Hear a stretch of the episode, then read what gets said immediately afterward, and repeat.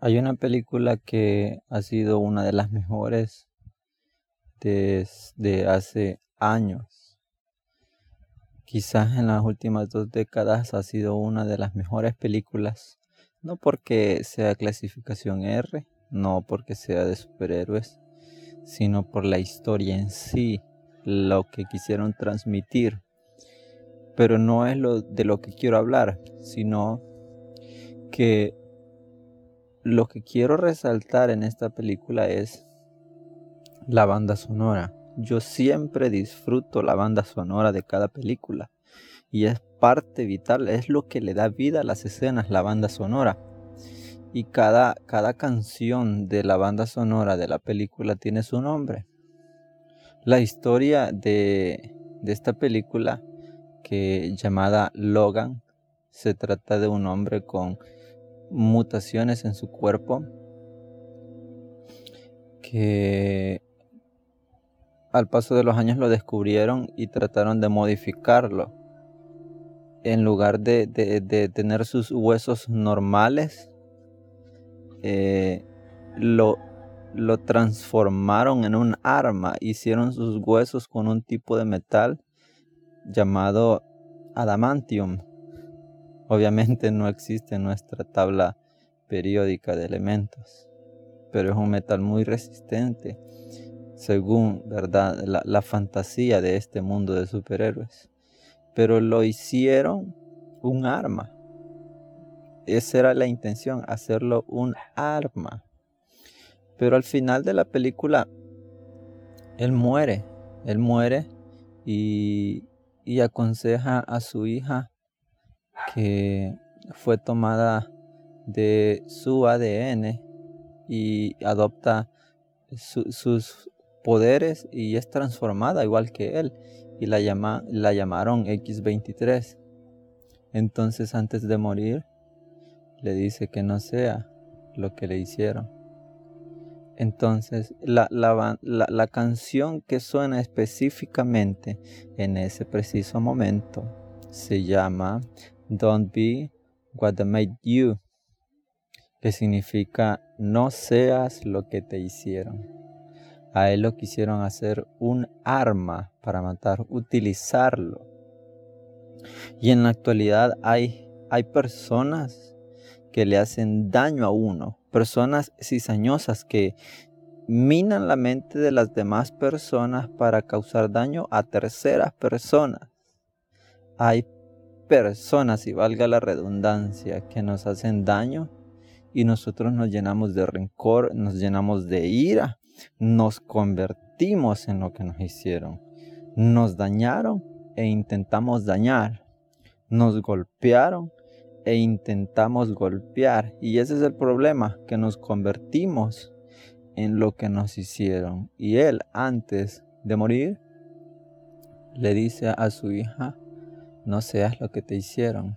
Y en sí lo que quiere transmitir también la banda sonora, la canción de fondo es no seas lo que te hicieron. Puede ser que la película sea clasificación R, pero en lo personal yo disfruto mucho el séptimo arte, me fascinan las películas. Y esta es una de mis preferidas, porque hay una historia detrás de todo esto. Un hombre que está cansado de vivir de guerra tras guerra, de conflicto en conflicto, de salvar a una y otra persona. Eh, el detalle es que nunca envejece. Nunca envejece. Esto quiere decir que pasan décadas y décadas y él ve morir a la gente que ama. Y el problema adicional a todo esto en lo que lo convirtieron es que el metal con el que eh, este el metal con el que ah, ¿cómo decirlo? A veces me van las palabras. Con el que reemplazaron sus huesos, el adamantium, lo estaba envenenando por dentro y lo estaba matando poco a poco. Entonces él estaba cansado de la vida, estaba cansado de pelear, estaba cansado de ser herido, estaba cansado de herir, estaba cansado de todo, pero él estaba huyendo de lo que ellos querían para él, que fuera un arma para matar y él no quería eso, él solo quería ser feliz, él quería estar en paz con todo el mundo, quería tener una vida normal y eso era lo que quería para su hija. Ahora, nosotros qué podemos aprender? La Biblia nos, nos enseña que, a que todo nos es lícito, pero no todo nos conviene. También nos enseña de que podemos ver y escuchar todo, pero solamente podemos retener lo bueno y desechar lo malo. ¿Qué puedo aprender yo de todo esto? De que una persona, a pesar de que asesinó muchas personas y que estuvo en muchas guerras y que tuvo un conflicto interno en ser o no ser lo que ellos quisieron que fuera o lo que Él nació para ser. Porque hay veces que, que, que llegan individuos a nuestras vidas a querer guiarnos, a querer que nosotros hagamos lo que ellos quisieran. A veces también hay padres que inducen a sus hijos a seguir los pasos o tomar las decisiones que ellos no tomaron para que ellos sean lo que ellos no lograron ser de jóvenes y que ahora no son de adultos. Jóvenes que estudian carreras que no desean, pero las estudian porque sus padres se las impusieron. Entonces es algo muy conflictivo y genera mucho, mucho quizás temor en los jóvenes, mucha inseguridad y, estamos en un tiempo en donde se necesita el consejo, se necesita la guía de alguien, se necesita de personas que nos ayudan a elegir entre lo correcto y lo bueno, personas que nos eh, estimulen espiritualmente, que nos digan, Dios tiene un plan contigo, no seas del tipo de persona que le hacen daño y se esfuerza por seguir haciendo daño a otras personas, eso es como una le llaman pendiente resbaladiza, que si una vez pasa y luego pasa otra vez y otra vez, lo explico más fácil, es como una bola de nieve, nada más puede empezar como una bola de nieve del tamaño de una bola de béisbol. Y si toma rumbo hacia abajo de una colina y va rodando y se va haciendo más grande y más grande y al final nosotros no podemos controlarlo y entonces es por eso que necesitamos una guía, necesitamos la guía del Espíritu Santo, necesitamos consejería de personas sabias, consejería de personas que, que una vez atravesaron las etapas que nosotros estamos viviendo. Y yo recuerdo algo y lo tengo muy presente, es que cuando el Espíritu Santo no está en uno, uno no se va a dejar enseñar. Es por demás, va a haber un orgullo, va a haber una contradicción, va a haber algo que, nos detenga a ser enseñados.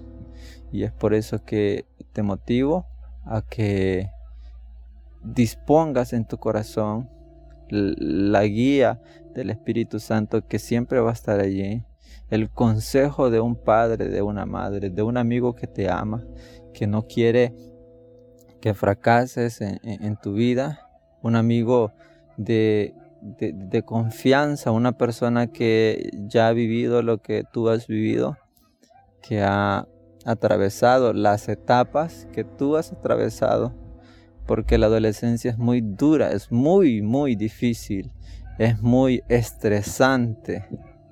Hay cambios que no los entendemos, pero hubo alguien que ya los atravesó y nos puede ayudar. Y no tenemos que ser orgullosos, tenemos que ser flexibles y, pedir ayuda, pedir consejos, preguntar qué tengo que hacer en este caso.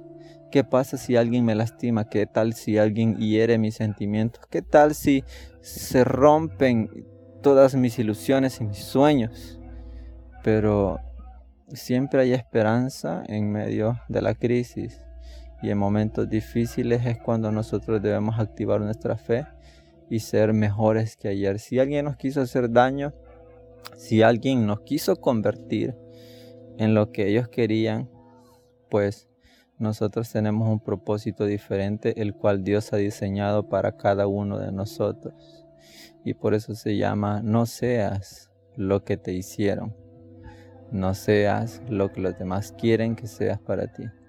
Muchas veces personas se acercaron a mí aconsejándome, diciéndome qué era lo que tenía que hacer. Tuve oportunidades para irme del país, tuve oportunidades para ir a trabajar a otros departamentos del país y crear, empezar mi vida, pero por ciertas razones, no digo del destino, sino por voluntad de Dios, tomé decisiones y, tuve miedo y tuve un poco de temor al tomar decisiones, pero eso me tiene ahora en el lugar que yo estoy seguro y tengo paz en mi corazón y siento al Espíritu Santo y sé que estoy en el lugar correcto, pero todavía debo seguir el camino por el cual Dios me, me lleva, un camino que está trazado porque hay un propósito grande.